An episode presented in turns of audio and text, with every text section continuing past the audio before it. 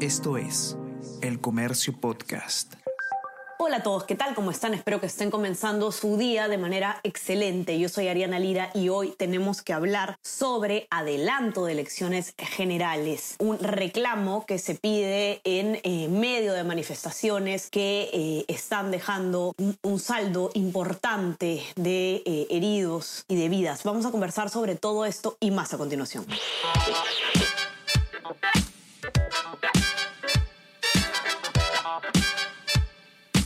Esto es Tenemos que hablar con Ariana Lira.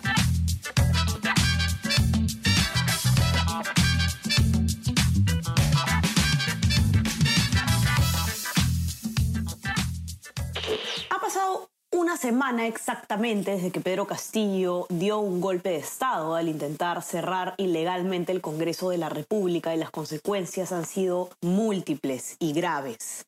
Como ya sabemos, em, el señor Castillo fue detenido por la policía, en estos momentos se encuentra detenido y siendo investigado por el presunto delito de rebelión. Y eh, como dicta la Constitución, quien ha asumido el mando de la presidencia es la hasta entonces vicepresidenta Dina Boluarte. Ahora, Dina Boluarte, cuando asumió el mando, eh, dijo expresamente en su discurso de inauguración que eh, ella se iba a quedar hasta el año 2026. Eh, algo que luego reiteró, pero que ha tenido que dejar detrás, ya que, como todos estamos al tanto, se ha desatado una ola de protestas masivas en el país, sobre todo en el sur de nuestro país, eh, que han tenido lamentablemente como resultado la muerte de siete civiles y más de 100 policías heridos. Estas son las cifras, por lo menos, hasta el momento en el que estamos grabando este podcast. La situación que se vive en el país es sumamente grave. Los manifestantes piden eh, básicamente un adelanto de elecciones. Algunos también piden la libertad de Pedro Castillo y el cierre del Congreso, entre otros reclamos. Eh, debido a la presión justamente de lo que está ocurriendo en el país, de la delicada situación y de la cantidad de eh, personas que se están viendo heridas o perdiendo la vida en, en este contexto, es que eh, la presidenta Dina Boluarte ha anunciado que se va a, hacer una se va a presentar un proyecto de adelanto de elecciones para que estas ocurran en abril del año 2024. Muchos han dicho, falta mucho para el 2024, tenemos que hacerlo antes, tenemos que adelantar los comicios. Eh, de hecho, había un proyecto de ley eh, presentado por Digna Calle en el Congreso que planteaba adelantar las elecciones al 2023 y lo que ha dicho ahora Dina Boluarte es que van a tratar de acortar los plazos. La gran pregunta es, ¿se puede? ¿Es, es así de fácil? ¿Podemos convocar elecciones eh, eh, pronto, el próximo año o no? Porque hay que cumplir con un cronograma electoral que está establecido en las leyes del país. ¿Qué tanto se puede modificar esto? ¿Qué tanto se puede adelantar? Vamos a conversar sobre todo esto y más a continuación con René Subieta, que es periodista de política del comercio, que tiene toda la información al respecto. ¿Cómo estás, René? Bienvenido. ¿Qué tal, Ariana? Gracias por la invitación. René, cuéntanos eh, un poco primero el contexto, ¿no? Eh, primero, eh, Dina Boluarte dijo que las elecciones se iban a ella iba a impulsar un adelanto de elecciones para el año 2024 pero ahora ante la presión ha dicho que quizás se, se, puedan acortar los plazos. Creo que lo primero que tendría que quedar claro es que cualquiera que sea el camino es el Congreso de la República finalmente el que tiene que aprobar esta decisión. Así es, y tú has mencionado una palabra, una palabra clave, ¿no? El contexto.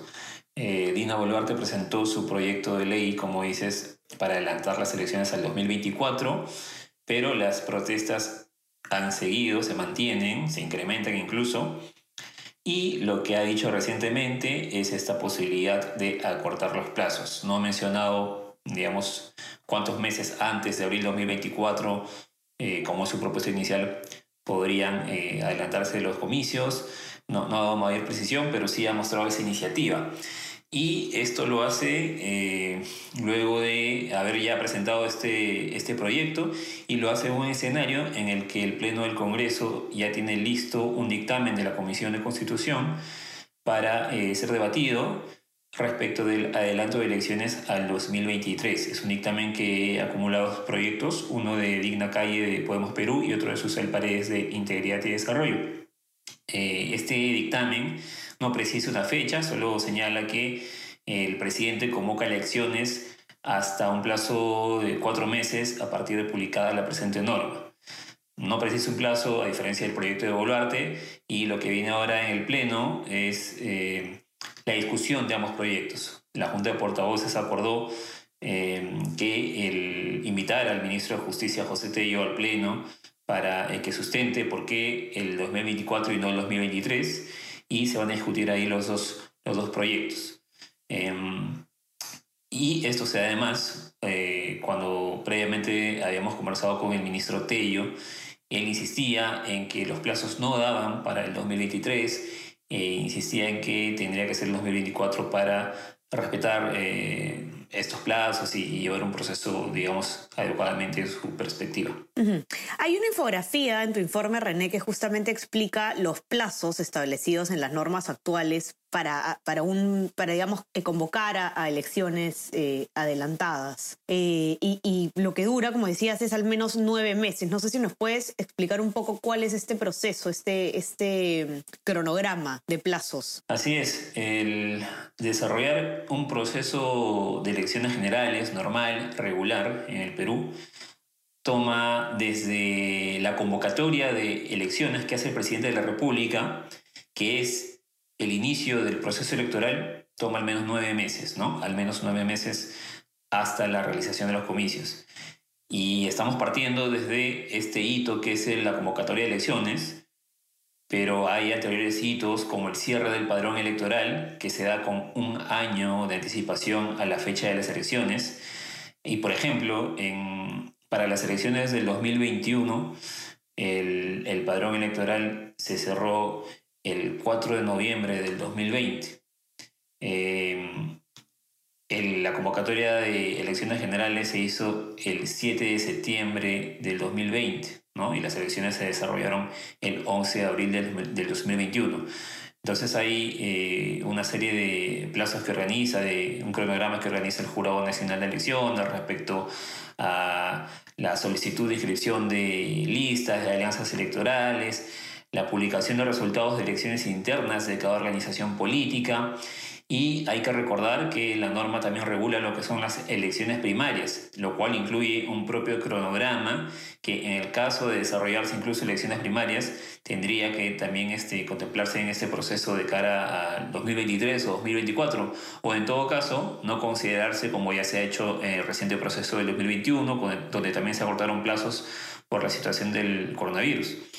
Y justamente eso es lo que decía el ministro Tello, ¿no? nos comentaba eso de si ya tenemos las normas, ¿Por qué eh, no aplicarlas? Mejor hay que derogarlas, decía él. Pero ahora, pues, eh, la presidenta Boluarte ha señalado sí la posibilidad de acortar los plazos e incluso el ministro Tello señalaba la posibilidad también de acortar los plazos con una disposición, aprobando una disposición transitoria en la Ley Orgánica de Elecciones, como ya se ha hecho, y así eh, adelantar un poco los plazos, ¿no? Pero él decía que esto no era lo que se quería. Eh, otros hitos del cronograma electoral son como es, por ejemplo, el, sorteo de miembros de mesa, que se da por lo menos 70 días calendario antes de la fecha de las elecciones, la publicación de las fórmulas y las listas. Es todo un, un conjunto de hitos que tiene el cronograma electoral y que justamente tanto el Jurado Nacional de Elecciones como la Oficina Nacional de Procesos Electorales han resaltado, ¿no? Hitos que tienen que cumplirse, plazos que tienen que respetarse, y eh, de acuerdo también a la transparencia que se busca en el proceso electoral. Por eso, en el caso de la OMPE, por ejemplo, cuando una representante acudió a la Comisión de Constitución, dio a entender pues, estos reparos ¿no? a que el, proceso se desarrolle en el 2023.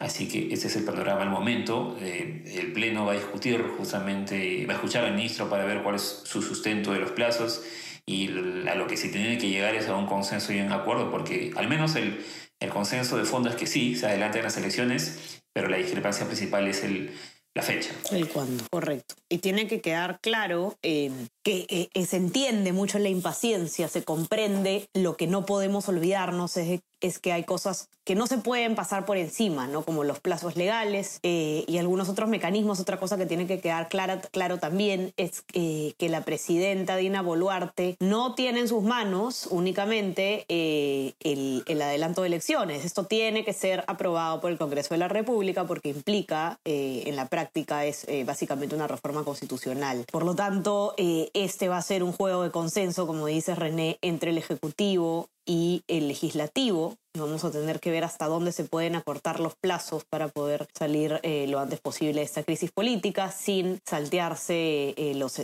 procedimientos establecidos en la Constitución y en la ley. Para que todos puedan eh, entrar a ver el informe que ha escrito René, donde además hay una infografía que explica este tema de los plazos y de los tiempos, lo pueden encontrar en nuestra web, elcomercio.p o en nuestra versión impresa, los que tienen acceso. No se olviden también de estar atentos a nuestra web porque tenemos toda una cobertura especial sobre sobre al respecto todo lo que está pasando en el país con las protestas y también en el plano político desde arriba. Lo pueden encontrar todo en nuestra web elcomercio.pe. No se olviden también de suscribirse a nuestras plataformas. Estamos en Spotify, en Apple Podcast y suscríbanse también a nuestro WhatsApp El Comercio Te Informa para recibir lo mejor de nuestro contenido a lo largo del día. René, te mando un abrazo. Gracias por estar acá. Igualmente, Ariana. Saludos a todos. Y estamos conversando nuevamente el día viernes. Chao, chao.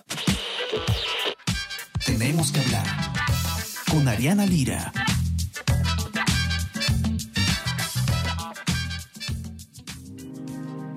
El Comercio Podcast.